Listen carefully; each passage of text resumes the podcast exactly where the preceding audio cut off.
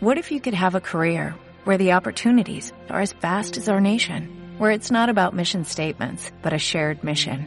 At U.S. Customs and Border Protection, we go beyond to protect more than borders, from ship to shore, air to ground, cities to local communities. CBP agents and officers are keeping people safe. Join U.S. Customs and Border Protection and go beyond for something far greater than yourself. Learn more at cbp.gov/careers.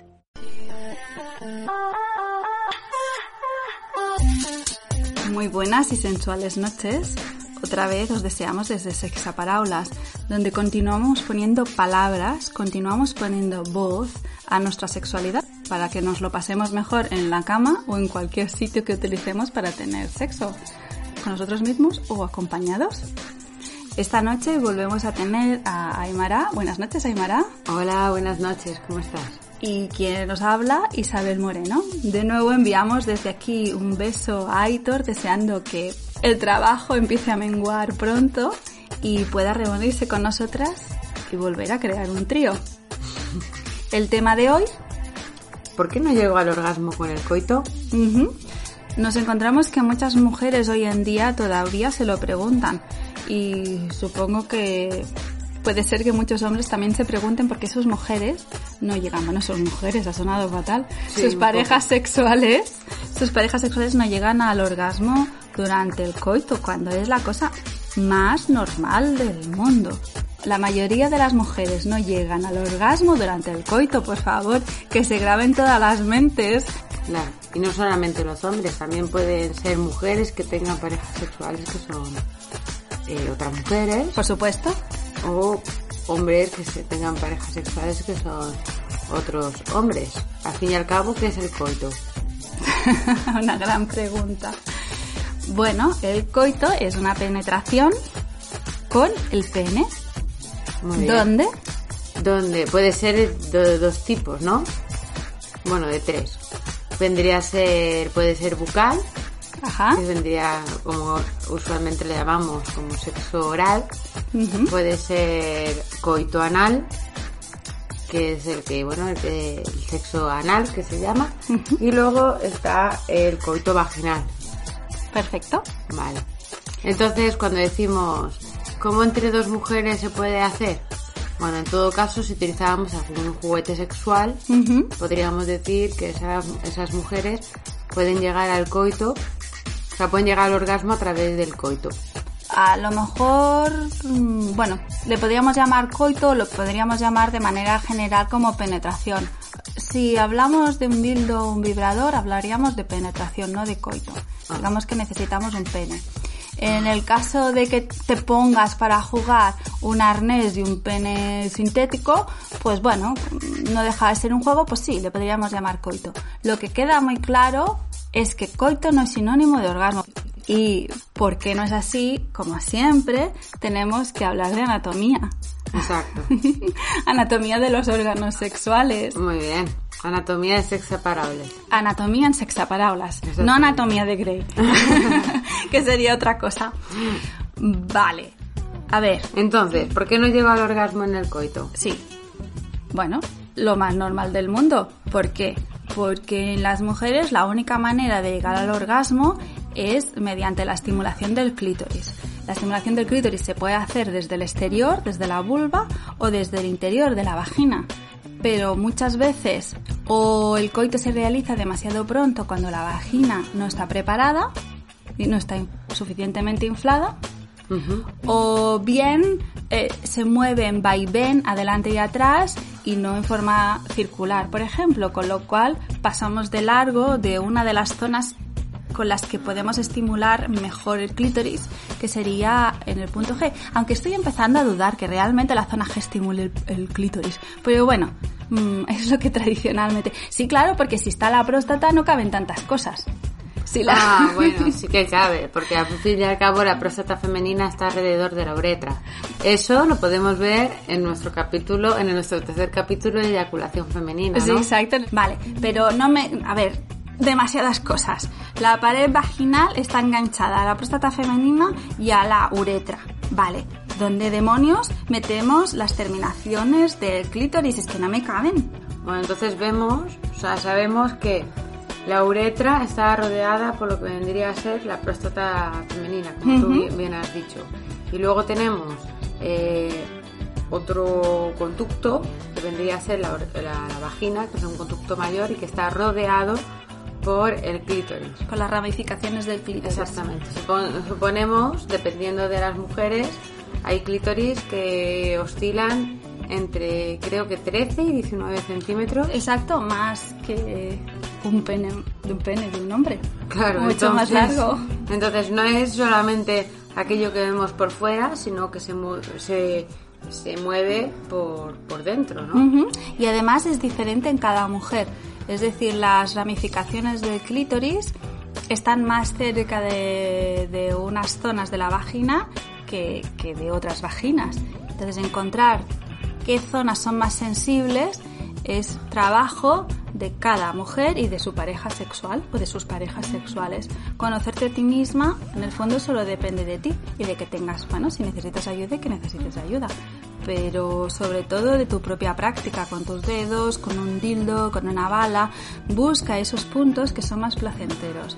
Y si encuentras puntos que causan dolor, bueno, ya hablaremos en otra ocasión eh, de cómo evitar, de cómo destruir esos nudos de dentro de la vagina para que no duelan. Como término general tenemos unas zonas muy placenteras que es el primer tercio, tenemos otra zona muy placentera que es la zona G y el cervix al final. Pero después cada mujer es un absoluto mundo, igual que cada vagina es diferente, igual que a lo largo de la vida de una mujer su vagina y sus terminaciones o el clítoris o lo que sea irá variando. Digo lo que sea porque parece que de lo de las terminaciones nerviosas mmm, los científicos no se acaban de aclarar. Pero bueno, en eh, un artículo científico nunca estará en contra de lo que tú sientas mientras te estés masturbando. Sí, bueno, la penetración vaginal siempre se ha dicho que es como un tabú dentro de lo que es la el placer femenino, ¿no? O sea, un tabú no por desconocido, porque se relaciona la relación sexual siempre con el tema de la penetración vaginal, sino más bien cómo llegar al orgasmo a través de la penetración vaginal. ¿Cuántas veces me han dicho a mí algunas amigas, habré tenido un orgasmo vaginal? Y ellas mismas a veces se responden diciendo, bueno, si dudo, será porque no lo he tenido. ¿no? Exacto, si lo tienes, a no ser que sea un orgasmo de baja intensidad, que eso también existe, orgasmos de baja intensidad. Bueno, no todos los orgasmos son iguales. Claro. Pues a no ser que sea de baja intensidad, en general la gente, las personas que lo viven lo tienen bastante claro. Bueno, recapitulando, es normal no tener orgasmos durante el coito porque en Occidente tenemos un tipo de coito en que está muy pensado en la fricción y no mete saca en vez de tocar de manera tranquila la, las paredes vaginales, ¿no? con inclinación, haciendo zigzag, moviendo los laterales, movimientos circulares, que sería una manera más fácil de llegar al orgasmo y sobre todo en la zona G. La, muchas mujeres dicen que una estimulación doble, por ejemplo, desde el clítoris en el exterior y en la zona G en el interior, se puede llegar a, bueno, a un orgasmo más intenso. Uh -huh. Y si además al mismo tiempo estamos estimulando la zona anal, pues la zona a la con la que se llega al orgasmo puede ser más amplia. Ahí dejamos la idea para que cada uno lo pruebe. Claro. Ahí, ahí ya cada, cada, cual con su cuerpo y con el de su pareja sexual. Claro, pero es, es, importante tener la información, hablar sobre el tema, desinhibirse para probar cosas que en un primer momento no se habían probado. Y un mensaje a todos los hombres, tranquilos. No penséis que si una mujer no llega al orgasmo es por vuestra culpa. Lo que a lo mejor es culpable es una falta de comunicación. Muchas veces la comunicación hace mucho más que otras cosas. Uh -huh, sí, sí, sí, hablarse. Y a veces la comunicación es no verbal. Claro. Y dime una cosa, entonces, por lo que me estás comentando, no es necesario el coito para llegar al orgasmo. En absoluto. Y tampoco es obligatorio que en todas las experiencias sexuales se llegue al coito o al orgasmo. El, la sexualidad, el sexo, incluye muchas prácticas que podrían empezar por el beso, por decir algo, o cuántas veces acariciar el, el cuero cabelludo no es sumamente excitable, o la punta de los dedos, o la punta de los dedos del pie, o la zona del cuello, ¿no? Podemos disfrutar de nuestra sexualidad sin contar con el orgasmo y con la eyaculación y es muy recomendable que se practique de esta forma. Cuando se piensa en el sexo como objetivo final llegar al orgasmo y al coito, la presión que eso provoca, las expectativas que eso provoca, suele llevar a que no disfrutemos del resto del sexo. Y bueno, nos estamos perdiendo muchísimas cosas. Una sexualidad muy rica. Así que de tanto en tanto, olvidaros del coito y del orgasmo y simplemente disfrutar del resto de vuestro cuerpo. Vamos a ello entonces, ¿no? es una nueva práctica. Ahora, hoy ahora mismo no, pero dentro de un rato, a lo mejor esta noche, bueno, o, mañana. por la noche, vamos a ello. Sí, es, es una invitación a una nueva, a un nuevo ejercicio, a una nueva práctica. Claro. Hasta la semana que viene y contarnos, contarnos. A muchos hombres les cuesta un poco. Pienso que a los hombres a lo mejor les cuesta más que a las mujeres no llegar no querer llegar hasta el orgasmo, pero os invitamos a que lo probéis también. A lo mejor la manera más fácil es empezar vosotros solos. Seguramente. Hay una práctica, de hecho, que para los hombres suele ser eh, bastante placentera en general. Bastante placentera, pero muchas veces bastante tabú también. Mm, absolutamente tabú. Sí, que consiste en introducir, bueno, los dedos muchas veces eh, a través del ano para llegar a la próstata. Puesto que la próstata es un órgano que al parecer tiene gran cantidad de terminaciones nerviosas, se podría decir que es como una zona de fácil estimulación para llegar al orgasmo, ¿no? Entonces, eh, bueno, existe un tabú, ¿por qué? Porque se dice siempre para los hombres heterosexuales que quieran tener relaciones con mujeres que si consiguen el, el placer a través del ano pueda, pueda colocar en duda su sexualidad. Su masculinidad. Su machuno men, ¿sabes? No os preocupéis, si os gusta que os estimulen el ano, no sois gays. Y si sois gays tampoco pasa nada. Es una cuestión anatómica más que nada. O sea, es normal. Es muchos, yo tengo amigos gays que dicen es que una vez te haces gay es imposible volver atrás.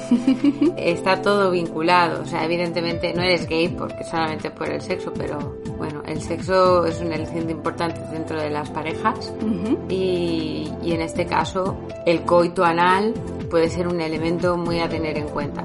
Lo interesante de esto es saber y ser consciente de que en la próstata existen unas terminaciones nerviosas que anatómicamente hacen que se estimulen parte de nuestro cuerpo que nos producen, bueno, nuestro no, del vuestro, eh, que os produce gran cantidad de placer. Por lo tanto, no, no a los chicos que no sientan vergüenza, pero tampoco a las chicas que se pongan a pensar, ah, pues ahora como a él le gusta que yo le meta el dedo en el ano, en el ano hasta llegar a la próstata, hasta llegar a la próstata, pues seguro que es gay.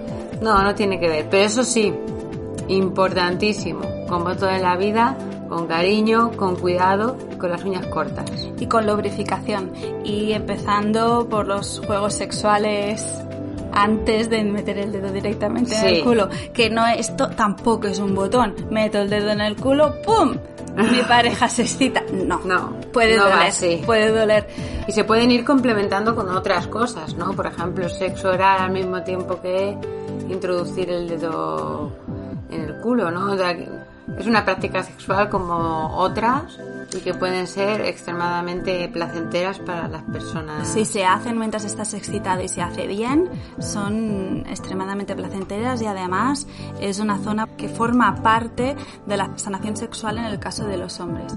A ver, lo que decía Aymara, la próstata es muy excitable y es muy placentera. Como en hombres y mujeres está situada en zonas diferentes, la manera de llegar es por agujeros diferentes. En el caso de las mujeres es a, través de la vagina, en el caso de los hombres es a través del ano. Ya está, no tiene nada más. Ahora bien, para llegar hasta la próstata es necesario meter el dedo entero. Claro. No os penséis, ¿no? A ver, que puede ser placentero también la puntita y nada más, pero no no llegarás a la próstata, No. sí. no llegas. No, y poquito a poquito, cuando lleguéis hasta el fondo, notaréis la próstata. Ah, La próstata está separada del ano, pero mm, a- al tocar el ano llegas a tocar también la próstata de manera indirecta. Claro. Y otra cosa que es importante tener en cuenta es el uso a lo mejor, o sea, aparte de las uñas cortas, ¿qué hago yo si por ejemplo mi pareja sexual me pide que le meta eh, el dedo por el ano? Y a mí me da un poco de asco por, el- por las sustancias que me puedo encontrar allí, ¿no? Puedes usar un preservativo en la mano. Claro, un guante. Claro. No pasa nada. A lo mejor un guante es algo que queda un poco menos erótico, porque te pones ahí un guante de cocina, un guante de Bueno, quirúrgico, parece que le vas a hacer ocultar la próstata. Sí, sí, parece O sea, tampoco eso. es cuestión, en plan, hola, cariño, cha, y te pones ahí el guante. No. Bueno, pero bueno, no sé. Con un puede- preservativo puede ser un poco más sutil. Vale, de acuerdo. Aunque creo que un guante de látex serviría, pero bueno, siempre te puede servir para... Le puedes poner dibujitos en el látex, ¿sabes? Sí. Le puedes pintar y Y formar luego parte... hacer un, un, un teatro de dedos. De ¿no? con los dedos. Puedes incluso dibujar el abecedario, ¿ah? Ah, a lo mejor les gusta. Sí, pero una vez dentro. Una vez dentro, sí. Si la próstata se ah, estimula de una manera muy dura, se puede llegar a provocar el squirt en los hombres. Sí. Eso se ha probado en hombres después de eyacular. Se ha estimulado con fuerza la próstata desde el ano y, bueno, el líquido que ha salido no es semen, sino que... ¿No tiene espermatozoides? No, no. Y es el equivalente al squirt femenino. Es, uno ya se vuelve loco, ¿no? Ahora todo el mundo tiene de todo. Todos tenemos semen, todos tenemos squirt, todos... Tampoco somos tan distintos. En absoluto, sí, sí. Ya sabemos, las primeras semanas los fetos son femeninos, con lo cual es normal que todos tengamos pechos, Claro. con glándulas mamarias o sin ellas, todos tengamos próstata, ¿no? Que el clítoris sea tan parecido al pene y así tantas cosas. Claro, luego decimos, es que somos totalmente diferentes. Bueno, No, en absoluto. no me alejaría tanto. No, no, somos más parecidos de, de lo que creemos. Claro. Eh, una pregunta que también eh, algunas oyentes nos han planteado, tres particularmente. Dos es sobre tipos de besos y otra es una palabra cunilingus. Bueno, espero que hoy en día ya todo el mundo sepa lo que son cunilingus. A lo mejor los besos quedan... Y si no sabemos, ¿qué podríamos decir? No, no, claro, ahora lo explicaremos. para eso estamos, ¿no? Y para responder muchas otras preguntas que, que nos hagáis. Mm, Y no, iba a decir que los besos me hace gracia porque se diferencian por colores. Claro.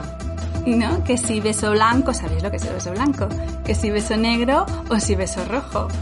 ¿Nos explicas el beso negro, Aymara? El beso negro viene a ser como la estimulación del ano con la lengua. Ujú, Y con los labios. y con los labios. Entonces, no es solamente mm, no es solamente lo que viene a ser eh, el ano en sí, sino se puede empezar pues dando mordisquitos por lo que viene a ser las nalgas, no fuertes evidentemente, según vamos Eh. acercando las terminaciones nerviosas en la zona en, En el ano, esfínter del ano, sí. en el esfínter del ano son tremendamente grandes, entonces es necesario ir con cuidado. Cosa que es importante para practicar esto, pues a lo mejor hacer un buen lavado anterior, Anal. a, Una lavativa. Sí, a esa práctica. Tam- o también otra posibilidad es o bien cortar un preservativo y utilizarlo como si fuese una tela, o bien como si fuesen unas, unos, no son unos envoltorios, pero viene a ser como si fuesen unas pequeñas capitas que son muy sensibles y muy finas que se utilizaban anteriormente dentro del mundo del, o sea, dentro, o sea, los dentistas lo utilizaban Eh, y sirve para Para proteger. para proteger pero sin, sin quitar sensibilidad se utiliza también en el sexo en el cunilingus. ¿Por qué? Porque aunque nosotros solemos hablar solo de placer y no hablamos de enfermedades, es obvio que en tanto en una como en la otra pu- puede- hay, hay secreciones que, ¿no? que van de un lado a otro y si bueno si no es tu pareja habitual o incluso siendo tu pareja habitual es mejor poner una protección por si acaso y más en el momento en el que estamos Claro. en que el COVID, bueno, no se pueda traspasar a partir de la sexualidad y sino Bueno, de la de- de sudor, mucosas sí. Como el sudor, sobre todo como el sudor pues eh, vale la pena protegerlo. Y lo de la lavativa también podría servir para las personas que sean un poco primiradas con la penetración anal. Tanto seas mujer como hombre, se puede limpiar antes con una lavativa y que quede, que quede todo el ano sin, sin restos de excrementos, pero que bueno, en el fondo tampoco pasa nada. No, Eh, tampoco. que no, tampoco. Pero pues si acaso... y sobre todo Sobre todo a la hora de meter la boca, yo creo que ahí me daría un poco más. Sí, sí, bueno, a ver, que el, es- que, que el esfínter esté limpio. Sí. a lo que me refería con restos de excrementos me refería cuando tocas la próstata. No te vayas a encontrar ahí un... Si al llegar al fondo del todo, del todo, queda un poco de excremento, chica, a ver, o chico, ¿qué pasa? No pasa nada, no va a pasar nada. Ahora sí, si no habéis utilizado guantes o preservativos, como decía Aymara, sobre todo lavaros bien las manos, porque si continuáis con la sexualidad y, por ejemplo, tocáis otras zonas, um, Podéis crear infecciones. podéis crear infecciones, evidentemente. Si hacéis una estimulación anal con un dedo, después no hagas una estimulación vaginal con la misma mano, por favor. Claro, Limpiaros las manos o utilizar otra claro, exacto. porque es una putada después, por culpa de una mala práctica sexual, tener una, Una infección. una infección que se podía haber evitado. Perfectamente. Muy bien, entonces, ¿qué es un beso blanco? Un beso blanco llega después de lo que tradicionalmente hemos dicho una felatio. Ah. Vale. Es una felación que se le hace a un hombre por parte de su pareja sexual y que acaba en el momento en que el hombre eyacula. Cuando el hombre eyacula, se queda el semen en la boca, lo dejas en la boca en esta práctica y le das un beso al hombre. al hombre y le pasas el semen. Ah, Hay personas a las cuales, bueno, lo consideran muy placentero. Sí. Y está muy bien no tener ningún estigma alrededor. El semen, al fin y al cabo, no dejan de ser proteínas y fosfata protásica y cosas por el estilo. ¿no? Hay muchas mujeres que hoy en día, por ejemplo, recogen su, su sangre de menstruación y se la beben porque tiene muchas proteínas. Pues escucha, el cono- semen igual. Yo conozco a gente que utiliza la copa menstrual, Menstrual, gracias. y con la copa menstrual después le echa mm, agua a las plantitas con su semen. También. Uy, con su semen. Con su, menstruación. sangración, sí, con su sangre, sí, perfecto. Cuantos menos tabús tengamos, más nos podremos dejar llevar y disfrutar, vale la pena. Entonces, ¿nos explicas lo que es un beso rojo o un beso de payaso? Bueno, un beso rojo, un beso de payaso, es un beso... Es un cunilingus. Sí, pero no hemos explicado qué es un cunilingus. Bueno, ahora lo explicaremos. Vale, vamos a ir primero entonces al cunilingus y después pasamos al beso, al beso rojo. El cunilingus es la, eh, La estimulación. oral, la estimulación eh, con la boca de, de, la, de la vagina, ¿no? De la vulva Y de la vagina. O, o, O del de- yoni. O del Johnny, perfecto. Entonces, el yoni que es eh, la vulva y la vagina juntos, básicamente. Bueno, no es que estén separados, es una palabra que recoge Exactamente. recoge la vulva y la vagina. Bueno, entonces en un cunilingus puedes utilizar los, tus labios, la boca, puedes utilizar la lengua y si utilizas los dientes vigila. A lo mejor los dientes los puedes utilizar con los labios, los puedes utilizar para morder, hacer mordisquitos en los labios mayores, pero ya está, no se te ocurra morder el clítoris. En cambio, en la zona del clítoris, pues bueno, puedes utilizar la lengua, puedes utilizar tu saliva, puedes utilizar tus labios, que son suavecitos, y depende de los gustos de cada uno, te moverás de una manera o de otra, am, estimulando la vulva, los labios menores, los labios mayores y si quieres incluso la entrada de la vagina. Eso ya va a gustos de cada uno. No a todo el mundo le gusta que le estimulen toda la vulva o la vagina o hay que experimentar y saber lo que nos gusta en cada caso. También es cierto que si en un momento dado no. Y también va bien preguntar, oye, ¿dónde estás ahora? Porque así puedes ir haciéndote un mapa mental de qué zonas te gustan más o no, porque si no, pues acabarás diciendo, pues no sé qué has hecho. El abecedario. Por ejemplo. Y a ver qué palabra te gusta más. Por ejemplo, sí. Ir probando, yo qué sé, sexo, amar, ah, pf, Con la sensualidad. lengua, hacer A, y luego la M, luego la A. Y a ver qué letras te gustan más, por ejemplo, esa puede ser una manera. Y lo que iba a decir es que si hay zonas en las que no sientes especialmente excitación cuando están jugando con la boca de tu pareja sexual, recordamos que el mapa mental se tiene que ir creando poco a poco, que una cosa es que te duela, si te duela, si te duele para, pero si no te sientes especialmente excitada, vuélvela a probar otros días, porque la neuroplasticidad, es decir, la práctica continuada de una estimulación en una zona concreta hará que con el tiempo sientas más placer. que no te quedes solo con la primera experiencia, a no ser que te duela, insisto, si te duele, para, porque no vas a conseguir, no vas a conseguir que la neuroplasticidad te haga que eso te guste, al revés. Pero si no es ni fu ni fa, mm, insiste otro día. Para ver cómo, surge otro día. Porque a veces depende del día. También. Entonces ahora sí vamos a explicar qué es un beso rojo. ¿Todo tuyo? Un beso rojo es eh, cuando se hace un cunilingus, o sea, sexo oral en la mujer, eh, cuando ésta tiene la menstruación. Esto no. Por cierto, lo de tener sexo durante la menstruación también es un tabú y no tendría por qué serlo. No, no, no solo no tendría por qué serlo, no tiene que serlo. No, no tiene que serlo. Porque después de todo es la única sangre que, que es limpia, o sea que no se produce a través de un corte, una herida, un simplemente, bueno, es la, única sangre que no viene de la guerra, que no viene de... Si la mayoría de la gente no tiene aprensión al semen, tampoco hay que tener aprensión a la sangre menstrual. Es un tabú y es un tabú que nos ha seguido a las mujeres durante muchísimos años. Hay muchas historias Yo, una época, cuando vivía en Brasil, las mujeres me decían, yo de pequeña no me podía subir a los árboles. Cuando tenía la menstruación, porque si no decían que el árbol iba a dejar de crecer. o no iba a echar frutos. Aquí se dice, aquí se decía cuando yo era pequeña que no hicieras mayonesa o alioli mientras menstruabas porque se iba a cortar. Ya ves. Ya ves. Entonces eh, es como dices, ah, eso es de, eso es de viejas. No, eso en realidad no está tan lejos. Eh, y después que que el sangrado durante la menstruación tampoco es continuado, no es que sea un chorro. Entonces igual durante... Bueno, depende de la mujer, puede llegar a ser un chorro. Pero no un chorro continuado. No, no, eso va, va variando. Y luego también están los ciclos menstruales. Claro, es que nos desangraríamos si fuera... Claro.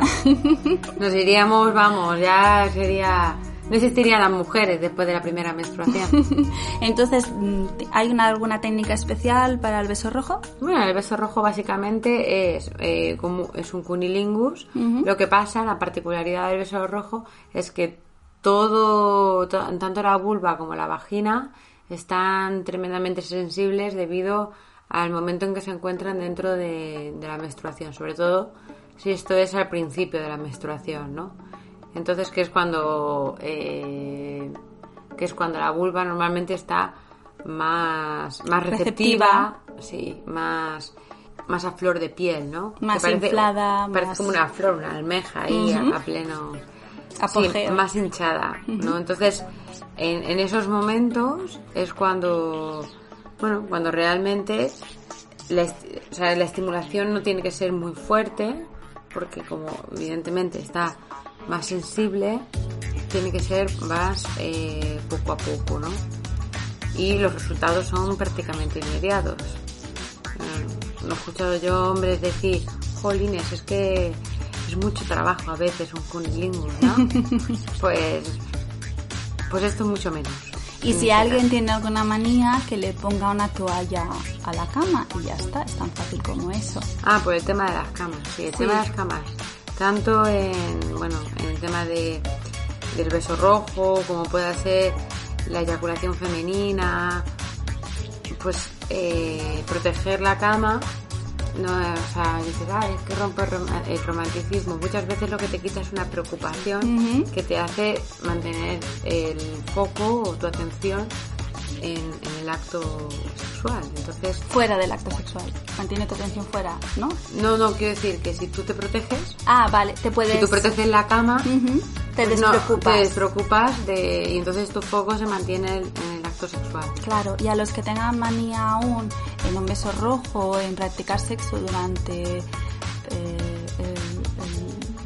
la menstruación femenina, pensar que la anatomía femenina está pensada para que en esos momentos se sienta más placer durante el sexo, se esté más excitada de manera natural. ¿no? Es el momento del ciclo en que una mujer fértil, ¿no? Pues se puede quedar embarazada y aunque en, los humanos, en las mujeres, no exista el celo como en el resto de animales, sí que es verdad que durante el ciclo menstrual muchas mujeres suelen sentirse más excitadas de manera natural, sin tener un estímulo previo. Pues aprovechémoslo, por Dios, después decimos que si hay muchas mujeres que no tienen deseo femenino, pues aprovecha ese momento. Totalmente. Muy bien.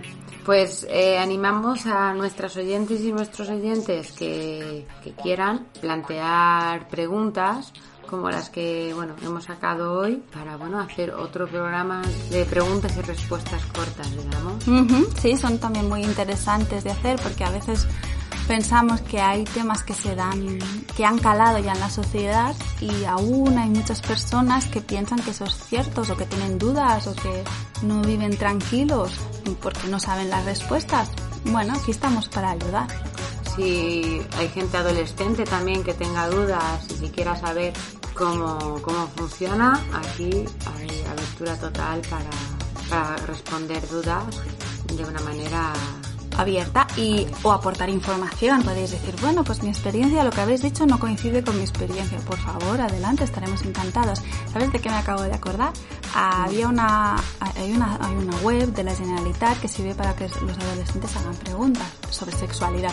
Una vez una chica comentó, Dice, es que este fin de semana estoy con un chico y he decidido que este fin de semana que vamos a estar solos, quiero hacer mi primera mamada, quiero hacer mi primera felatio pero quiero hacerlo bien, no tengo experiencia, no tienes un dildo a mano para saber cómo hacerlo, tampoco el dildo te va a decir si le gusta o no le gusta, y me gustaría que me dieras trucos para hacerlo bien.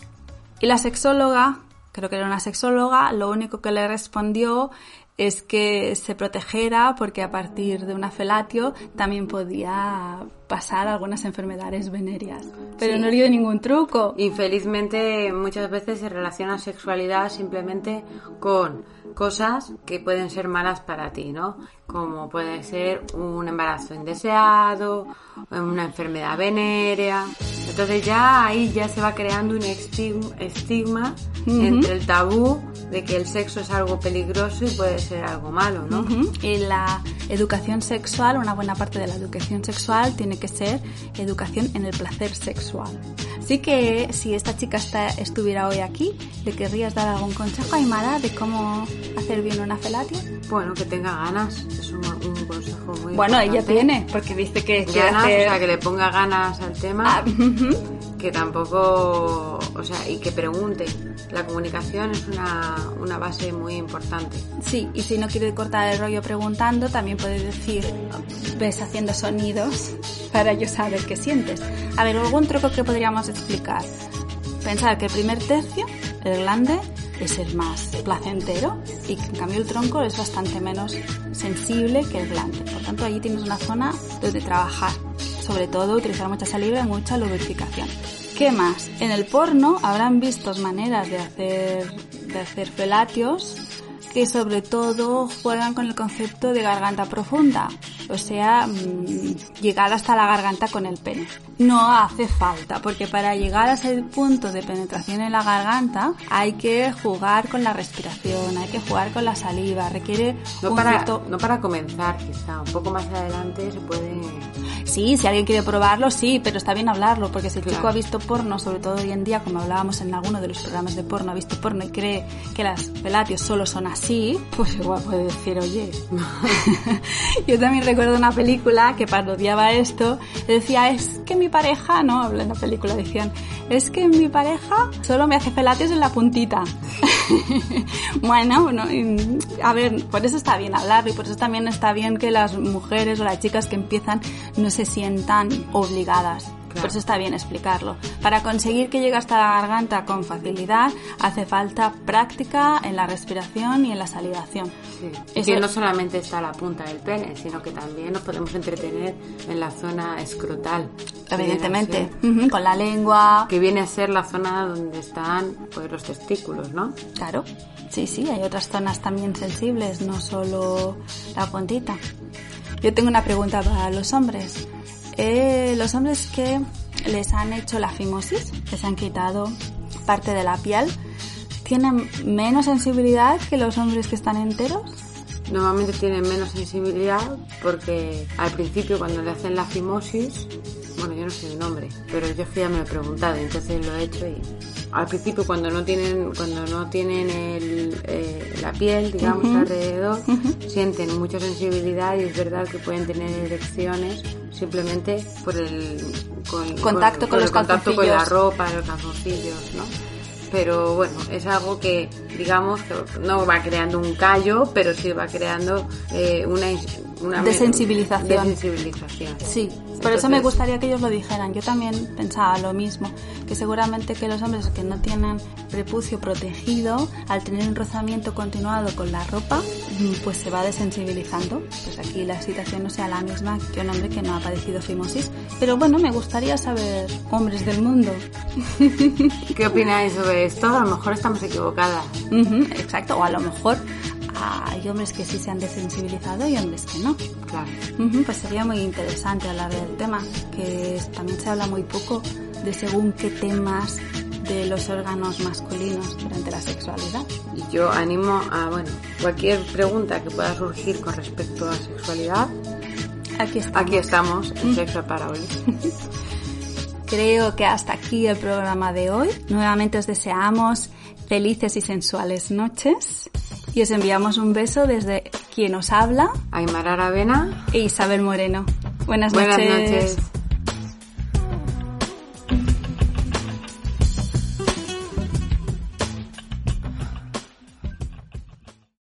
Join us today during the Jeep Celebration event. Right now get 20% below MSRP for an average of 15178 under MSRP on the purchase of a 2023 Jeep Grand Cherokee Overland 4xE or Summit 4xE. Not compatible with lease offers or with any other consumer incentive offers. 15,178 average based on 20% below average MSRP from all 2023 Grand Cherokee Overland 4xE and Summit 4xE models in dealer stock. Residency restrictions apply. Take retail delivery from dealer stock by 4-1. Jeep is a registered trademark.